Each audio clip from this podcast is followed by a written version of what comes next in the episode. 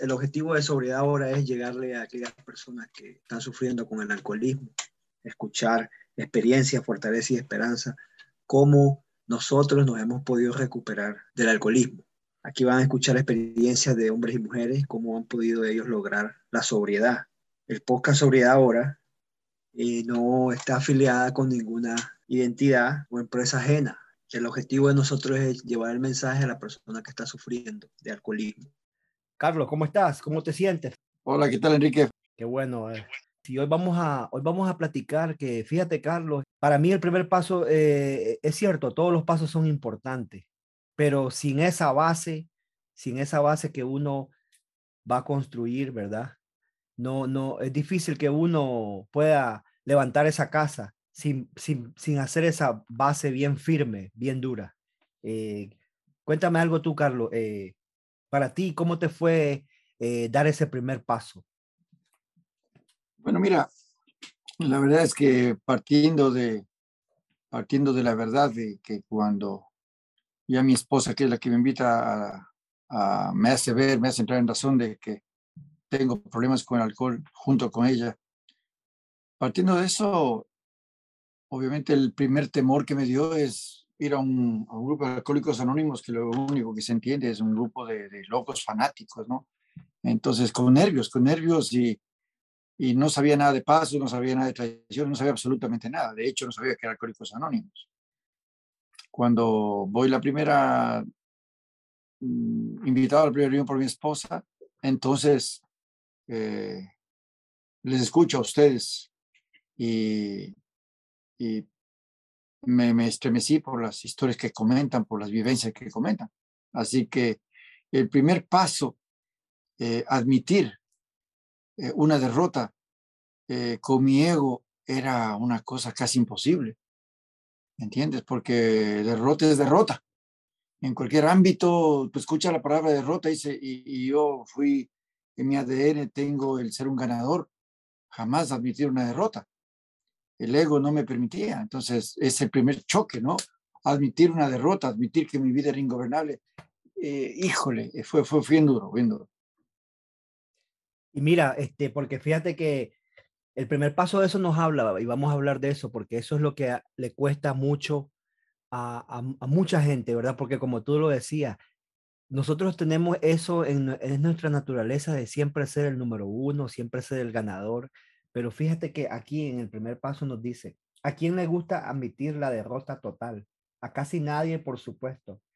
Todos los instintos naturales se rebelan contra la idea de la impotencia personal. Y mira, yo te voy a dar un ejemplo. Yo me acuerdo una vez que yo me peleé fuera de la escuela y, y el tipo ese me dio una que yo ni las manos le metí. Y, cuando llegué a la casa, me preguntaron qué me había pasado en el ojo. Me peleé y, y, y yo les dije, y al otro lo mandé al hospital y ni las manos le metí. Por eso mismo, a nadie le gusta admitir esa derrota. ¿Cuándo fue exactamente? Bueno, no sé si tú te recuerdas, ¿Cómo fue tu derrota? ¿Qué, ¿Qué es lo que había pasado? Cuéntame.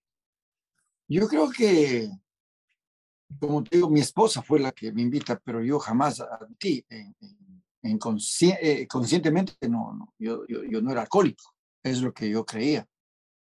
Cuando voy al grupo y, les escucho a ustedes, entonces eh, comienzo a hacer memoria de las tonterías que uno hace borracho, manejar borracho, manejar eh, conducir el auto con mis hijas atrás, manejando eh, con alcohol, olvidarme totalmente ya de lo que hice la noche anterior y preguntaba siempre a mi esposa qué, qué pasó, me porté bien. Yo no era un alcohólico violento, al contrario, me volví un payaso. Pero justamente dentro de esa payasada podría cometer una estupidez o una, una, actuación impropia. Entonces yo creo que ahí, la primera noche, para serte franco, no, no creo, fue una linda experiencia, pero yo salí dispuesto a seguir bebiendo porque yo no era alcohólico. Eh, la que me hace entrar en razón, me hace caer en cuenta que soy alcohólico ya desde muchos años antes, mi hija Sofía, yo tengo dos hijas, Naomi que tiene 27 y Sofía que tiene 14. Y Sofía, estos niños ya nacen con otra mentalidad, con otro chip.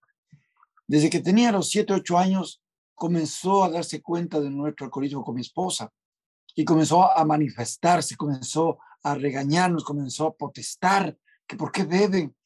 Ah, cuando tenía unos ocho o siete años, eh, lloró y dijo, ¿por qué yo no tengo unos papás normales como todos mis amigos? En ninguna casa mis amiguitos, los papás beben, no tienen alcohol. Y ustedes se beben, tienen alcohol en la casa y se emborrachan. ¿Por qué? Pero con lágrimas en los ojos. Eh, a mí se me estremeció el corazón, pero sin embargo no fue suficiente para, para entrar en razón. Claro, es, una de las, es una de las ideas interpertinentes que habla la literatura, que dice que, que no existe ningún poder humano que nos, nos hizo hacer cambiar o, dejar la bebida. Lo que dice ahí en esas ideas.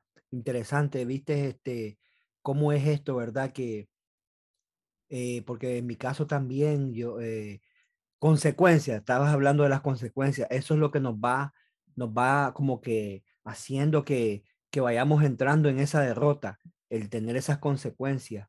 Eh, por ejemplo, en mi caso también divorcio, ir a la cárcel, ir al hospital, todo este tipo de consecuencias nos van, a mí me iban haciendo y ir entrando en esa derrota que habla, porque esa, sin esa derrota no podemos dar ese primer paso.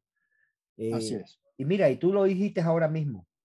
Dice que hay una parte que sabemos que son pocos los beneficios que un alcohólico que ingrese en AA puede esperar si no ha aceptado desde el principio su debilidad devastadora y todas sus consecuencias. Mientras no se humille así, su sobriedad, si es que la logra, es precaria. O sea que tú, cuando empiezas a llegar al, programa y empiezas a escuchar, es que empiezas a, como que a ver esto. Claro, pero hay, hay un punto en que ya me hizo entrar en razón, es que cuando ya eh, nosotros ocultábamos la bebida a escondidas eh, de, de, Sofía, de la chiquita, eh, bebíamos, pero el olor obviamente era imposible ocultarlo. entonces cuando llegué a la primera reunión que me invitó Mónica, mi esposa, y salimos de ahí, me dieron una ficha blanca, ¿no? las fichas que se reparten al final de cada reunión. Y Mónica me, me, me da un codazo y me dice, acéptele yo por darle gusto a mi esposa, déme la fichita blanca, qué, carajo. Cuando llego a casa, entonces eh, casi nosotros, eh, Sofía no, había, no, estaba todavía durmiendo y, y de que los dos, los, dos papás no estén en casa. Entonces cuando llegamos, ella estaba ya en pijama y dice, hey ¿a dónde fueron? Eh, a una reunión. Entonces yo ya meto la mano en el bolsillo para dejar las llaves eh, ahí a la entrada y me topo con la ficha blanca y y le van a Sofía y le digo, mira, mi hija, toma, te regalo. Y coge la fichita y dice, bueno, ¿y qué es esto? Entonces vino el primer milagro, digo yo, ¿no? Sí. Digo, mi hija, eso es un, un recordatorio y una promesa de que ya no voy a beber más, no voy a tomar más, tu papá ya no va y tu mamá no van a tomar más. Entonces la niña cogió la fichita y le salieron lágrimas y se metió al, al pecho dentro de la, de la pijamita y, lloró. Ese fue el momento más brutal para mí en que dije, no, eso tiene que parar, eso tiene que cambiar. Entonces dije, bueno, Mónica, vamos a hacerlo. Porque como era cerca de Thanksgiving, mm, hace cuatro años, eh, yo le había dicho a Mónica, mira, antes de esto le dije, eh, te prometo, vamos a pasar Thanksgiving, las últimas borracheras, peguémonos, no, Thanksgiving, Año Nuevo, Navidad y en enero, no, no, Mónica, gracias a Dios, fue persistente tenaz. Mónica, mi esposa, tiene una carita de, de que no rompe un plato, pero rompe una vajilla, brother. Entonces, dijo, no, esto, esto va. Esto Entonces fuimos y a partir de ahí, lo único que puedo decir es que entonces sí admití que tenía problemas. Eh, ya comencé a hacer memoria de todo el relajo que desde que, desde que comencé a beber a mis 21, 22 años, eh, eh, solo fueron accidentes de carro, pérdidas de dinero, enojos con amigos, peleas con amigos, con familias, y todo eso acabó. Acabó a tal punto de que hoy por hoy, si alguien cree que esto no funciona, pues yo soy un milagro de Alcohólicos Anónimos porque vivo una vida plena. En estos cuatro años ha sido cuatro años, no solamente de sobriedad alcohólica, sino de sobriedad mental, porque eh, disfruto de mi familia al máximo, disfruto de mis amistades, de mi trabajo, ya sin el alcohol puedo respirar, mi físico ha mejorado, mi apariencia ha mejorado en el sentido de que mi mente está, está mejor, puedo hacer mejor las cosas. La verdad que está eh, el programa de nosotros en lo que tiene que ver con el alcoholismo no se equivoca, porque lo que me estás contando te lo dice muy claro acá en el primer paso. Dice, pero al ingresar a A, pronto adoptamos otra perspectiva sobre la humillación absoluta. Eso fue cuando ya tú te humillas y aceptas esa derrota a través de tu niña. Eh, a través de tu niña aceptas esa derrota total. Y dice después, nos damos cuenta de que solo por medio de la derrota total podemos dar nuestros primeros pasos hacia la liberación. La liberación de ese alcoholismo. ya tú decías, todas esas consecuencias, todos esos problemas que te metiste, gasta de dinero, choque, eh, eh, discusión con amigos. Oye, podemos hacer una lista y creo que podemos llegar al infinito de todo lo que nos ha pasado en el alcoholismo, pero... Y de las cosas que uno ya no se acuerda, porque a lo mejor la memoria automáticamente borró ciertos detalles que mi hermana a veces me dice, una vez pasó esto, yo no me acuerdo, honestamente no me acuerdo, digo, tú estás loca, yo no hice eso. Sí, sí lo hiciste. Entonces, lo que llaman las lagunas mentales. Sí, bloqueamos completamente y, no sé si algún día me acuerdo, prefiero que ya no, pero ya hoy por hoy eh, lo único que recuerdo desde hace cuatro años es una vida plena y llena de, alegrías. De... Obviamente que la vida es vida y sigue, siguen sucediendo cosas, pero mentalmente estoy preparado para cualquier eh, eh, cosa que venga, pues torearla y saber como buen torero hacerme a un lado, ¿no? Sí, porque este paso también no es solo para que, que aceptamos que somos alcohólicos, que, que, ya no podemos volver a beber, sino que también para que aceptemos cómo es la vida, porque la, la vida sigue, tú lo dices. Muchos de nosotros vamos a tener pérdidas familiares, pérdidas de trabajo, divorcio. El dinero. Dinero, todo eso. Y, pero este, este paso, por eso es que dice que es la base, porque no solo en el alcohol, también en otras cosas vamos a aprender a aceptar la vida como es, ¿verdad? Y cuéntame, eh, ¿y, cómo, y ahora tu vida en Alcohólicos Anónimos, ¿cómo es? ¿Qué, lo, lo, lo, lo, primero que me sorprende a mí es, es el amor, el cariño que se va cogiendo al grupo, a los compañeros, a los, al recién llegado, al recaído. Eso me ha sorprendido enormemente, es esa unión que ayer una reunión fantástica, fantástica, eh, y, y, fue mi hija, Naomi, la mayor, que está buscando, está buscando la manera de, encontrarle también el camino de, de dejar eh, su pequeño, yo digo, alcoholismo que está empezando, pero ella está a tiempo, tiene recién 26 años y está a tiempo de, no, no ha llegado todavía a nada mal, podría yo decir, eh, o calificar o juzgar a mi hija, pero ya me acompaña a varias reuniones y tengo la fortuna de que ustedes y nosotros le hemos dado un ejemplo sin querer, ¿no? Ella ha visto la transformación de la de sus papás y preguntó, ¿cómo lo hicieron? Bueno, hija, en el programa. Entonces está yendo, está yendo con nosotros, está investigando a dónde puede ir, a qué grupo puede ir, cómo hacer. Entonces, ese es el milagro de Alcohólicos Anónimos. Hoy por hoy estoy completamente seguro de que muchos, muchas personas que están sufriendo, obviamente nadie me dijo, nadie dice que esto es fácil. Esto es fácil, bien lo dice al principio hay que ser honestos y hay que la práctica, la práctica. Esto es un programa de repetición, dale, dale, que en un momento dado, no sé cuándo pasó, pero boom, se quitó ese deseo de beber, se quitó ese deseo de, de, destapar la primera botella y nada, eh, pasa, el milagro se da y, y, hoy lo único que quiero es ir al grupo y, y participar lo más que pueda. Yo estaba entrando a Zoom con mis compañeros de Zoom, pero mi trabajo no me deja, no me deja porque siempre un cliente me molesta o, no molesta, es una bendición que un cliente entre, pero prefiero cuando estoy en una reunión estar al 100, escuchar al compañero, escuchar a la compañera eh, y todas esas cosas. Estoy cambiado completamente y sé que vienen cosas mejores porque las promesas, cuando me leyeron al principio, vaya, conmigo pasó rápidamente. Las promesas se han cumplido una por una rápidamente y no me voy a creerlas, ¿no? Yo tengo, para que esto siga maravilloso, tengo que seguir trabajando, tengo que seguir yendo al grupo. Sí, es una gran responsabilidad porque, como tú lo decías, ahora es llevar el mensaje y, tú, lo, tú lo estás haciendo, ¿verdad? Con, como me contaste ahora con tu hija. Este, el programa es maravilloso. Eh, nosotros, por eso es que nosotros tenemos que quedarnos. Yo, yo sé que muchas veces las personas dicen deberíamos. Yo desde entonces he dicho tenemos, porque a mí, yo no, eh, eso de que sugeridamente, para mí no va a mí es, tienes que ir, yo tengo que ir a mis reuniones, porque a mí, te digo la verdad, en AA fue donde yo pude encontrar esta liberación del alcoholismo. Busqué en otros lados y no pude. Entonces es nuestra responsabilidad ahora, ¿verdad?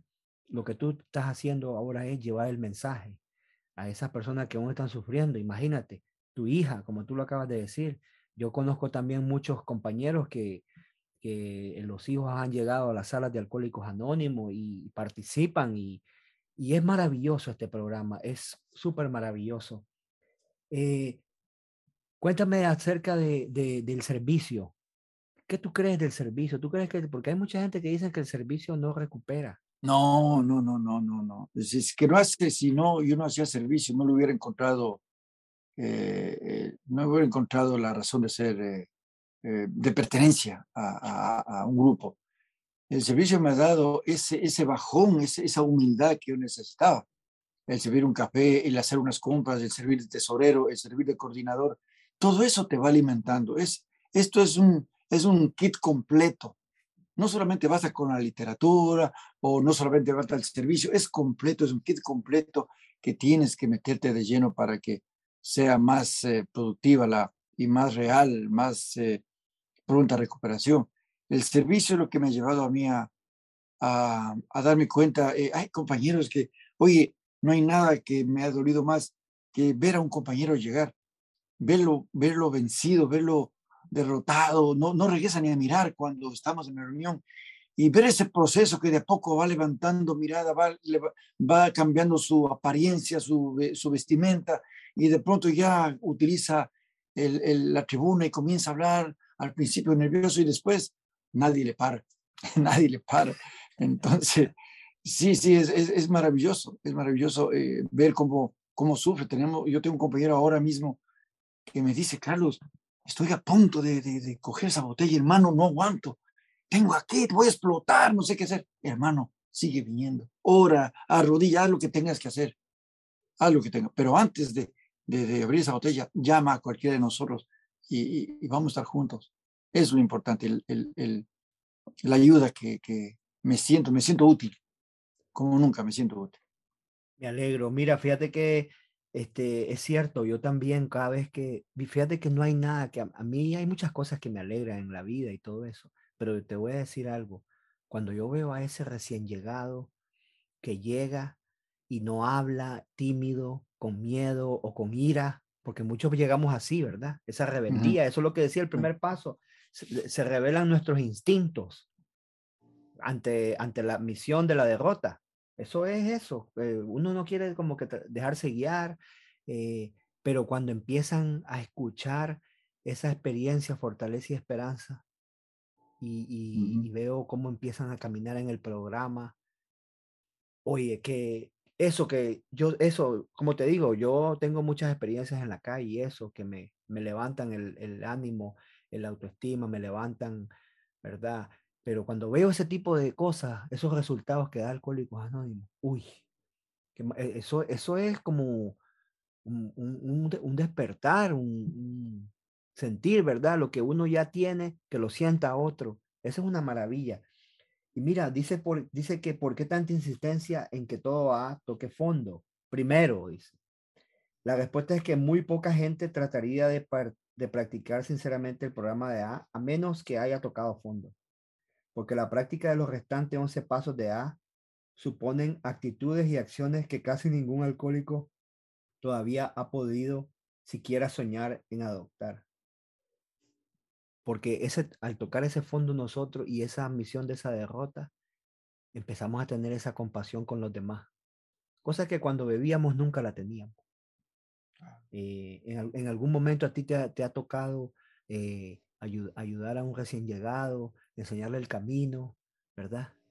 Cuéntame. Sí, sí, sí, sí. no, el, y ha habido también decepciones, ¿no? Compañeros que no, que confunden, eh, se les ayuda, se les levanta el ánimo, pero después eh, parece que les inyectamos demasiada adrenalina y se olviden, ya se creen curados y se van. Y se van y lo más doloroso es que vuelvan a recaer. No, este programa no entendieron nunca que este, esta enfermedad es para toda la vida. No, eh, cuando ya se recuperaron, se dijeron, no, no, no, ya pasó, es una etapa de mi vida y, yo puedo. Y han recaído, ¿no? Han recaído y andan por ahí y ahora sí jodidos. Y, la vergüenza, a lo mejor, de ese ego que nunca se venció, no les deja regresar otra vez al grupo, porque nosotros eh, lo que aprendí es que no importa, caiga quien, las veces que caigas tenemos que seguirte extendiendo la mano para, si tú pides ayuda, si tú pides ayuda, tenemos que extender la mano y estamos para ayudarte las veces que sea necesario.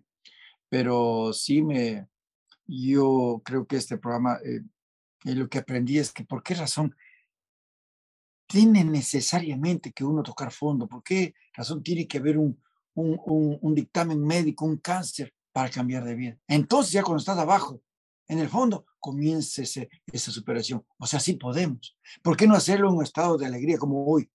Hoy estoy bien mentalmente. ¿Por qué no seguir subiendo de nivel? ¿Por qué ir para abajo otra vez? No, no, no. El humano somos así medios. Falta, cuando nos falta un tornillo nos falta, ¿no? Entonces. Somos, somos como cuando esos que nos dicen no toque que está caliente y pa, toca. Sí, sí, sí, necios, necios, necios, necios. No te subes a silla, no me subís.